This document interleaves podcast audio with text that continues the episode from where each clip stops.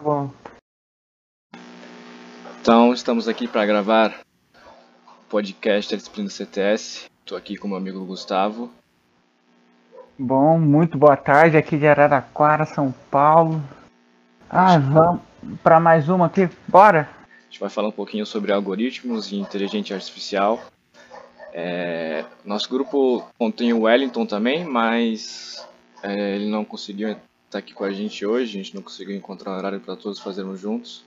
Então, por enquanto vai ser só nós dois. Então, como que uma parte do trabalho ficou com ele, talvez fique faltando algumas informações, mas a gente vai fazer o possível. Então, Gustavo, que Bom, então começar. vamos começar pelas perguntas, né? Sim. E a primeira pergunta que eu já mando assim é que algoritmos, o que são e como funcionam? Você sabe o que é, Diego? Oh, não tenho uma visão muito técnica, mas é... dá para citar exemplos, né? Por exemplo, aí, tenta.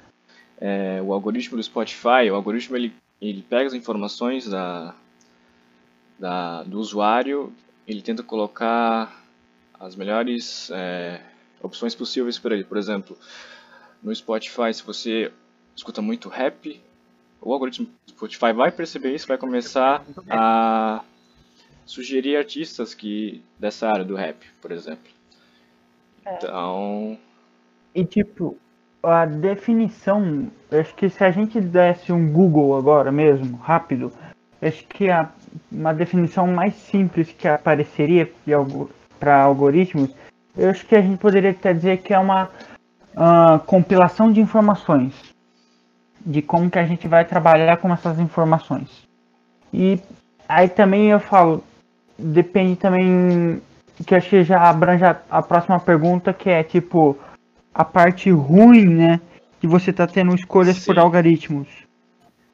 E tipo, eu já queria colocar aqui, inclusive, do.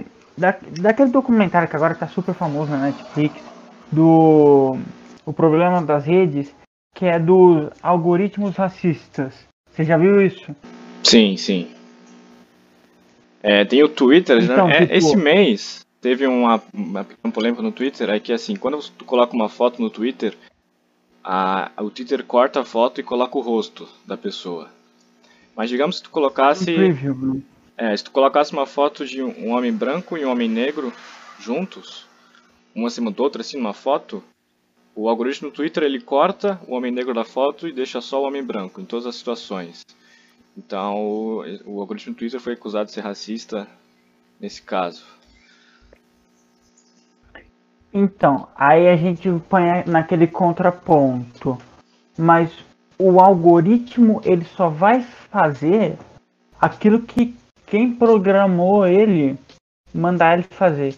Então, tipo, quem que é realmente racista? É o algoritmo ou é a, quem programou ele para fazer ou até mesmo quem está usando ele, né?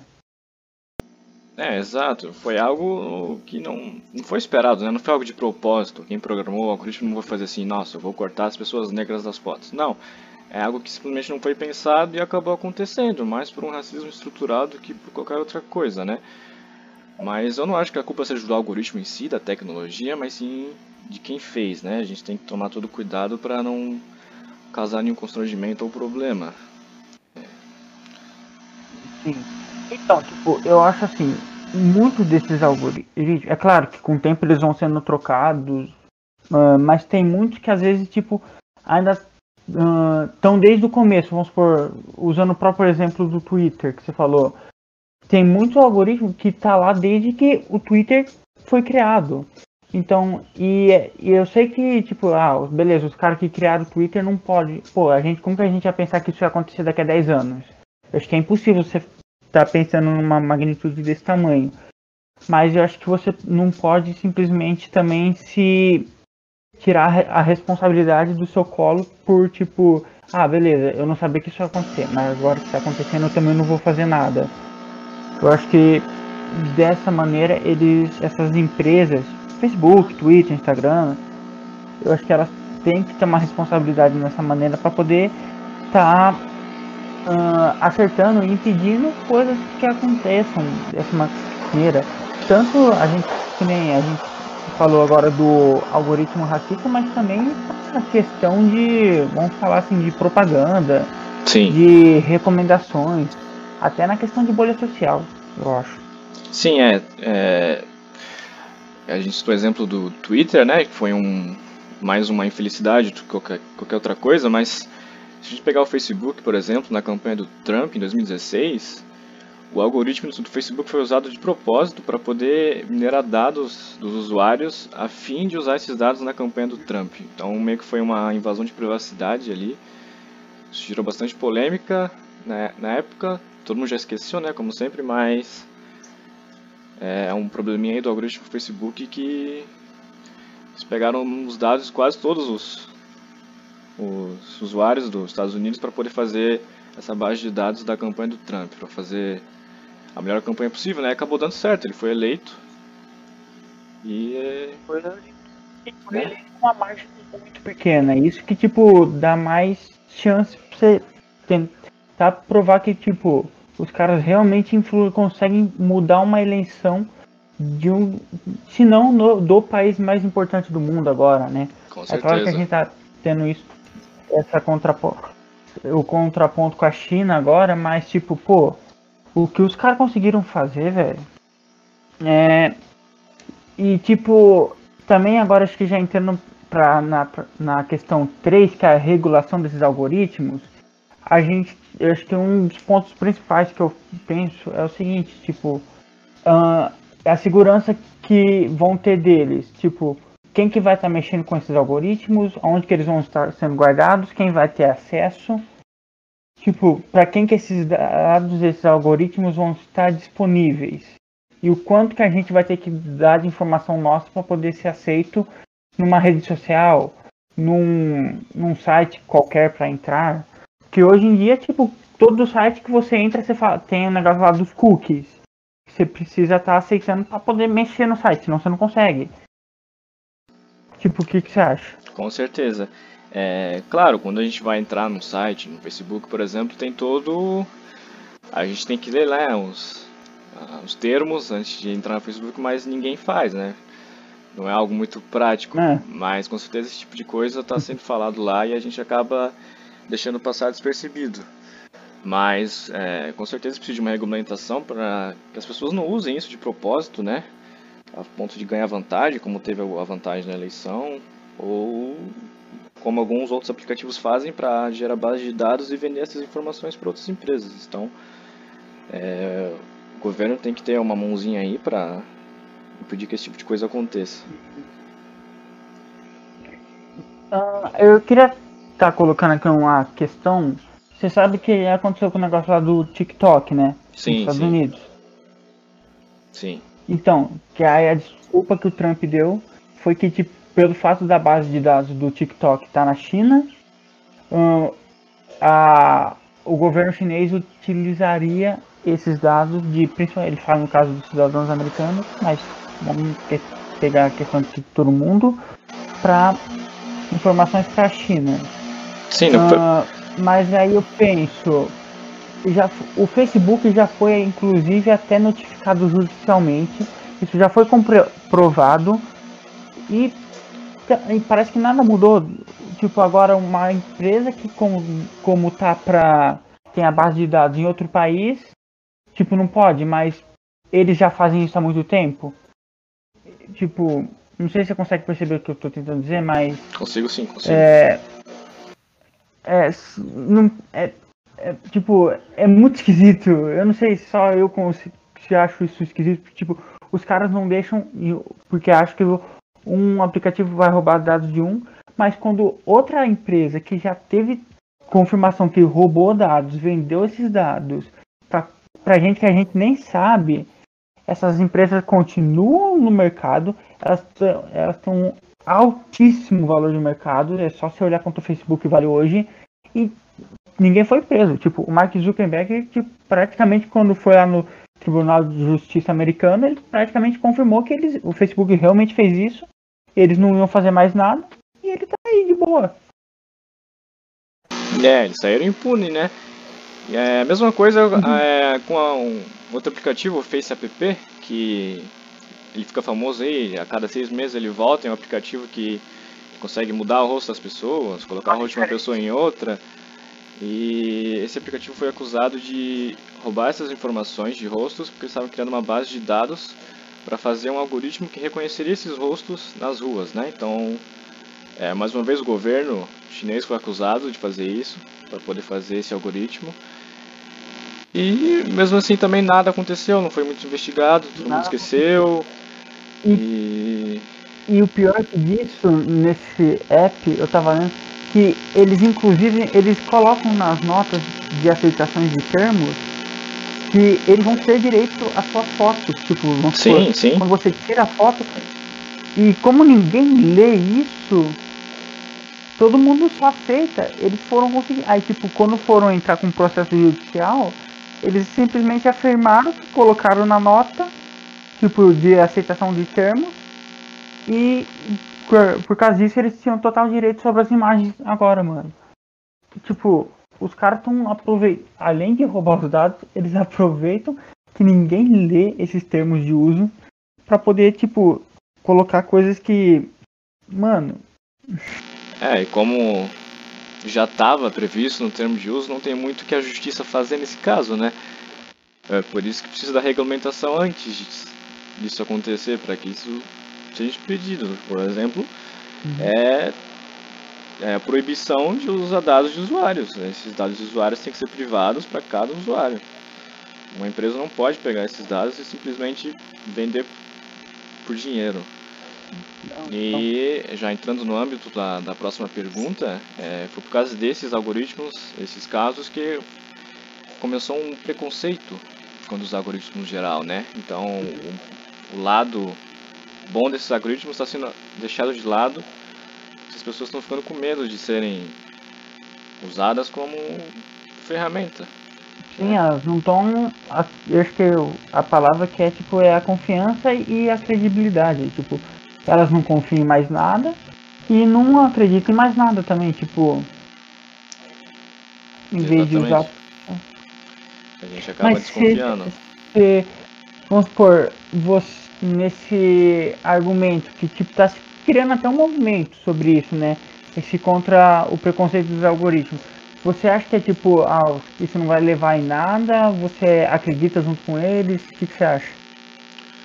Eu acho que ainda no futuro vai ter uma regulamentação, porque isso ainda é um pouco novo, né? Uma tecnologia um pouco nova que a gente não está acostumado a ter no, no nosso uhum. dia a dia, mas é, igual toda tecnologia, ela leva um tempo para fazer parte da nossa vida a gente se acostumar de verdade. Então acho que sim, no futuro isso vai ser um pouco tratado um pouco melhor, com mais cuidado, uhum. para evitar que esse tipo de coisa aconteça, né? Beleza. E agora indo para nossa seria a quinta uh, posição, a gente tem aqui a posição de especialista sobre IA sobre em questão. Eu acho que nesse termo aqui, nessa questão, vale muito a pena a gente de novo voltar no documentário da Netflix. Que, tipo, ele principalmente é, é, utiliza a opinião de realmente quem trabalhou no Google, quem trabalhou no Spotify, no Facebook, no Instagram. E tipo, esses tipo é muito louco você pensar, tipo, esses caras realmente sabiam o que, que eles estavam se metendo. Eles sabiam o que, que eles estavam fazendo e eles têm um medo dessas, dessas redes sociais. Tipo, que Sim. eu nunca tinha parado para pensar dessa maneira. Porque pode voltar eu... a culpa toda para eles, né? Todos para os programadores. Nossa, muito. E mesmo que eles façam esse tipo de, de algoritmo sem ter uma visão ruim, as pessoas podem usar a tecnologia deles para um, um outro mal. Muitas vezes isso já aconteceu, né? Como a gente já viu na disciplina. É. O próprio caso do, do Einstein com as bombas atômicas. É. Você não acredita que a sua tecnologia vai, pode causar algum mal para a sociedade e no final alguém descobre uma, uma possibilidade e isso acaba acontecendo. Isso, mano. Os caras estão mais. Voltando nesse exemplo que você deu. Os caras estão mais preocupados em ficar montando bomba nuclear do que utilizar essa energia que pode simplesmente fazer uma revolução energética no mundo que vai criar uma matriz de energia limpa, praticamente quase que infinita, porque o tanto que você é muito pouco o tanto que você usa na, das partículas, né, dos elementos, mas os caras estão mais preocupados em simplesmente a fazer bomba, mano. É. Acho que a início acaba até voltando naquele tópico que a gente já falou agora. De, das pessoas que acabam não confiando nos outros. Porque, tipo, num, eles vão ser um movimento, acho que não só contra algoritmos, mas até propriamente contra a tecnologia. Tipo, os caras vão ficar com medo de tudo que foi lançado. Sim. É, e é um. É o preconceito que vai acabar por fazer parte, né? Mas. Hum.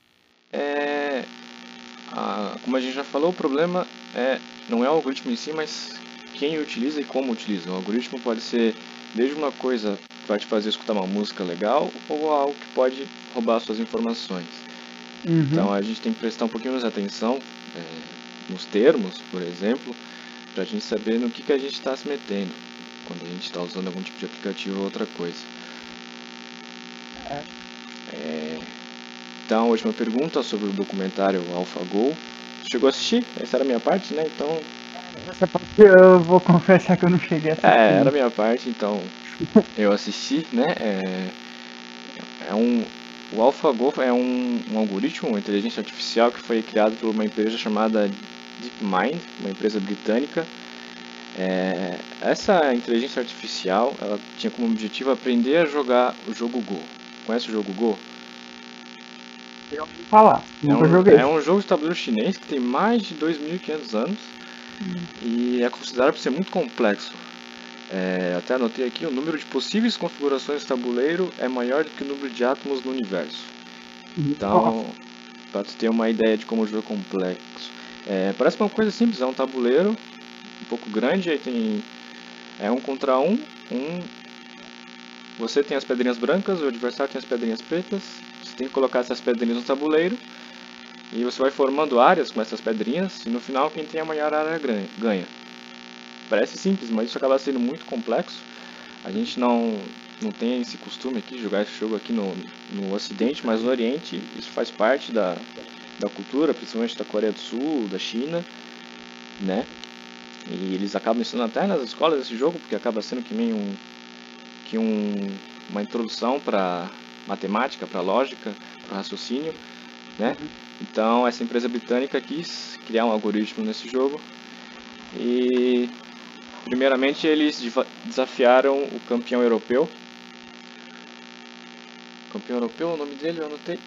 O Fan Rui é o campeão europeu, era o campeão europeu e eles é, desafiaram ele para um jogo. E primeiramente o Fan Rui, o campeão, ele pensou que seria fácil porque ele já tinha jogado contra as inteligências artificiais e nenhuma conseguia vencer de um humano que era realmente bom no jogo, porque é um jogo que realmente precisa de intuição humana. É isso que eles falam, que eles falam, o jogo precisa de intuição humana. Mas mesmo assim, esse algoritmo ele conseguiu ganhar do campeão europeu. No melhor de 5, ele ganhou todas as 5 partidas. Mas como que esse algoritmo funcionou? Eles baixaram mais de 100 mil partidas na internet, de jogos profissionais, e o algoritmo começou a estudar é, essas partidas. Depois disso, o algoritmo começou a jogar contra ele mesmo. Esse tipo de inteligência artificial, ela, ela aprende, é uma rede neural que se chama. Ela vai aprendendo com ela mesma e a partir dos jogos ela vai começando a entender melhor o jogo. Ah, então ela usa machine learning. Isso, machine learning. Ela ah. vai aprendendo, ela vai aprendendo o jogo com ela, calcula as melhores possibilidades. E isso em dois anos eles conseguiram fazer é, essa fazerem essa, esse algoritmo AlphaGo vencer o campeão europeu. Aí a comunidade do jogo Go no Oriente é, desacreditou né, do, uhum. da inteligência artificial. Falou, não, o problema é o Fanhui, ele pode ser o é campeão o europeu, europeu né? ele pode ser o campeão europeu, mas ele não está nem perto do campeão do Oriente. E isso é um pouco verdade, né? No, no Go tem um ranking mundial que vai de 1 a 9, né? O, o, e o Fan Rui, o campeão europeu, ele era só rank 3. Ele estava muito longe do rank 9 dos melhores do mundo. Então, tava na hora de desafiar o, o melhor do mundo, né? Então foi isso que eles fizeram. Eles desafiaram o campeão mundial, Lee Sedol, que é considerado o melhor jogador da década, foi campeão mundial é, diversas vezes, para tirar mesmo essa, para ver se o algoritmo realmente funcionava ou se o problema era o jogador que eles tinham desafiado. E o que aconteceu foi que o algoritmo ganhou de 4 de 5 jogos. Então, isso em 5 meses de preparação depois da do, do, jo do, jogo contra o campeão europeu. Então, é, foi algo que chocou o Oriente. É, o que foi? É, o que você falou, mano. É, ele ganhou de. Você falou 5 de 10?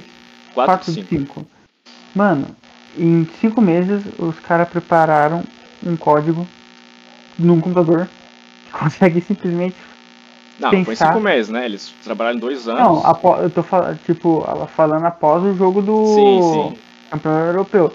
Porque o, pró o próprio chinês, o chinês não, perdão, os asiáticos uh, falaram, tipo, eles mesmos desacreditaram. Sim, eles acreditaram. Aí, quando foi lá e aconteceu com ele, mano. O próprio Lee é... falou assim, eu vou ganhar os cinco jogos. Eu vi, eu assisti a partida e esse algoritmo não é bom o suficiente para ganhar de mim. Ele falou e perdeu quatro de cinco.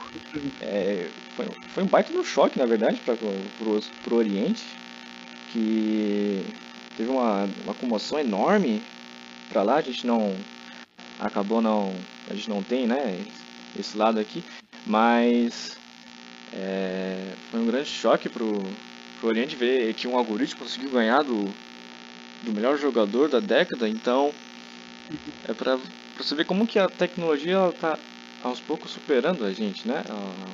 Com o passar do tempo, ela, talvez uh, acaba se tornando mais importante do que a, do que a gente. Um, um algoritmo conseguiu ser mais inteligente, digamos assim, do que um humano profissional naquilo que ele faz, considerado o melhor.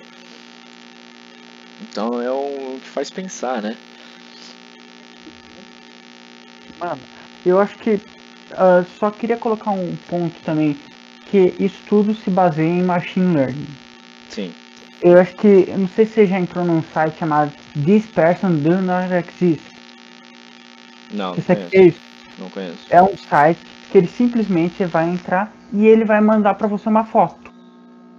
Só que a foto dessa imagem é uma pessoa. E como eu acho que é tipo é super autodescritivo. Essa pessoa ela não existe. Tipo, você vai olhar para ela, você inclusive tipo, você vai, mano, eu mesmo já entrei várias vezes e, tipo, eu, eu não acredito às vezes. Você fala, como essa pessoa não existe? É igualzinho, os traços, a silhueta, mano, você fala. Com certeza, com certeza, eu imagino. Mano, é um, é um negócio muito louco. É, tem até um canal no YouTube que eu gosto bastante. Não sou muito fã de programação, mas é, o canal se chama Universo Programado. Ele é um, um brasileiro que ele, ele trabalha com esse tipo de rede neural. E ele ele programa, faz algumas inteligências artificiais para ele mostra como funciona, etc, e jogando o jogo mais difícil do mundo, que é um jogo muito difícil do Clique Jogos, não sei se tu já viu. Qual? É um jogo impossível. Tu tem que passar, tu é um quadradinho azul, tu tem que passar por um por um mapa com muitas coisas se mexendo muito rápido, tu tem que ter uma tem que ser muito rápido para conseguir passar. É algo é praticamente impossível para um humano e ele mostra como que o algoritmo ele vai aprendendo e calculando a melhor rota possível para passar nesse joguinho.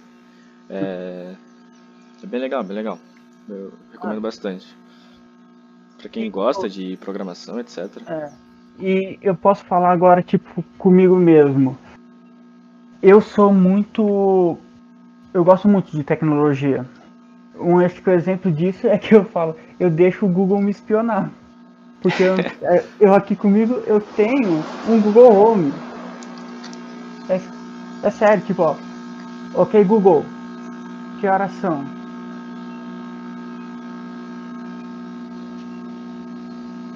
E, tipo, a, quando eu às vezes fico pensando nisso, só pra gente encerrar aqui o nosso Sim. podcast eu penso, mano, se eu quisesse, acho que uma reflexão final vale, eu conseguiria mudar isso? Tipo, se vamos supor, ah, eu cansei de dar os meus dados pro Google. eu consigo converter ele?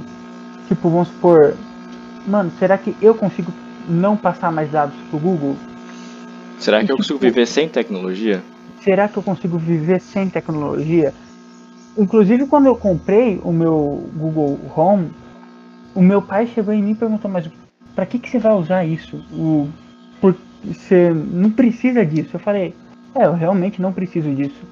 Mas a gente também não precisa de energia elétrica e estamos aqui. É uma questão de conveniência, de conforto. Mas o que, que você vai sacrificar por esse conforto? Né? Exatamente. Mano, então eu acho que é isso. Inclusive, para terminar, se você quiser, eu tentei. Ah, inclusive, a gente vai usar aqui um exemplo de machine learning agora. Vamos tentar para a gente fazer o Google encerrar esse podcast, se você quiser. Como vamos fazer isso aí? Vamos lá. Deixa eu aumentar aqui o volume. Ok, Google. Encerre esse episódio. Desculpe, não estou entendendo. Às vezes a, a máquina prova que ela ainda precisa aprender. Eu acho que é, esse algoritmo não funciona tão bem assim. É, se fosse a Alexa, ela acertava. É, aí é mais do programador. É, é mais erro do programador mesmo. É, então é isso. Bom, obrigado cara, por ter é ouvido a gente. Seja lá quem esteja ouvindo, se for só a professora ou mais alguém ouvir. Uhum. Mas é isso aí. Beleza. Acho que é isso. Valeu. Valeu e até o trabalho da semana que vem. Google, encerre esse episódio. Gente, eu sou o Google e estou terminando esse podcast. Obrigado pela presença. É, agora